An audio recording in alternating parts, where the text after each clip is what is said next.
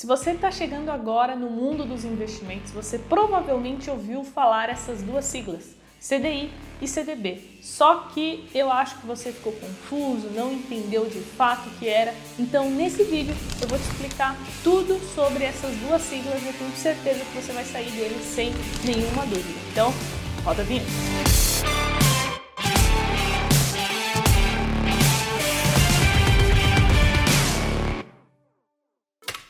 E antes eu tenho um recado extremamente importante para você, que é sobre a Semana do Jovem Investidor.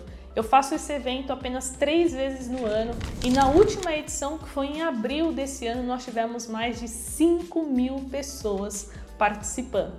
É um evento no qual eu dou quatro aulas gratuitas e para você participar de graça, você só precisa cadastrar o seu e-mail no link na descrição para que eu consiga te enviar um material de apoio. É isso mesmo, a gente fez um material com todo o conteúdo que você é, precisa aprender e para receber tudo isso é só cadastrar o seu e-mail. Beleza? Então não deixa de participar do dia 2 ao dia 5 de agosto. E agora, bora para o conteúdo. Então, vamos falar primeiro sobre CDI, Certificado de Depósito Interfinanceiro ou Interbancário. Primeira coisa que você precisa entender é que o CDI, ele não é um produto de investimento, ou seja, você não vai investir no CDI. CDI é uma taxa. E como funciona essa taxa? Ela é muito usada no entre bancos que emprestam dinheiro entre si. Então isso acontece muito no mercado financeiro. Um banco, ele pode emprestar dinheiro para outro. Só que como que eles vão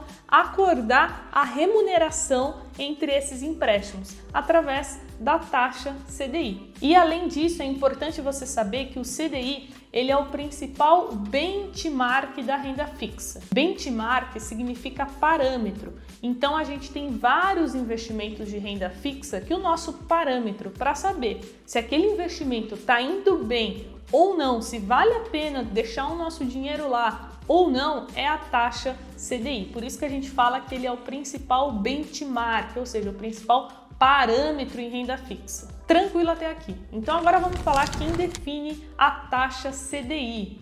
É, o CDI ele acompanha a taxa Selic, que é a taxa básica de juros do nosso país. A taxa Selic hoje ela está em 4,25% ao ano. Já o CDI, historicamente, ele geralmente fica 0,10 abaixo da taxa Selic. Então faz a conta comigo. Se a taxa Selic hoje está em 4,25, o CDI estará em 4,15. E onde eu encontrei essa informação, Carol? No próprio site da B3. Quem divulga essa taxa CDI é a CETIP. CETIP significa Central de Custódia e Liquidação Financeira de Títulos. Então, ó, o que você precisa saber de fato é onde encontrar essa informação. Então, eu vou deixar o link aqui embaixo na descrição do site da B3 e aí vai aparecer na tela aí para você que você vai ver ali em cima escrito taxa DI. DI é a mesma coisa que CDI. Então, agora que você já sabe o que é CDI e quanto ele rende, eu vou te explicar é, como funciona aquelas propagandas que você provavelmente deve ver em vários lugares que aparece assim: esse investimento rende 100% do CDI. Muitas pessoas acham que 100% do CDI quer dizer que ela vai dobrar o dinheiro dela, mas não. 100% do CDI significa simplesmente que você vai ter 100% da rentabilidade que está o CDI nesse exato momento.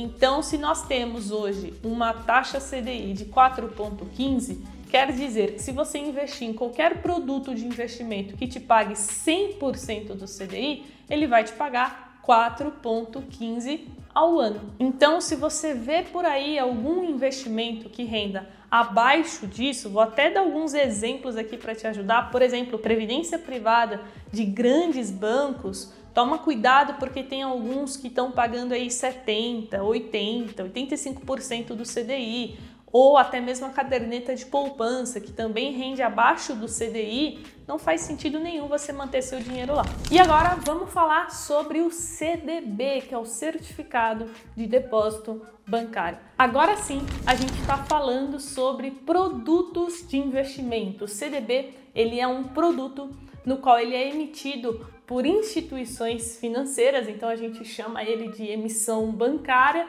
no qual eu, pessoa física, você, a sua avó, o seu sobrinho, sei lá, qualquer pessoa pode investir nesse CDB, ou seja, você vai estar tá emprestando dinheiro para essa instituição financeira. É isso mesmo, você vai estar tá emprestando dinheiro para o banco e depois ele vai te devolver esse dinheiro com uma remuneração, certo? Com um juros, ou seja, valor investido mais um juros para você. Ah, Carol, mas Quanto que rende isso aí? Vale a pena? Aqui a gente já entra num assunto um pouquinho mais avançado, que são as modalidades do CDB. Se você quiser um vídeo somente sobre isso, onde eu explico os tipos de CDB, a gente tem com liquidez diária, a gente tem com pagamento do juro somente no vencimento. A gente também tem alguns tipos de remuneração, então a gente tem o pós-fixado, o pré-fixado, o híbrido. Se vocês quiserem um vídeo sobre isso, vocês precisam comentar aqui embaixo para eu saber, beleza?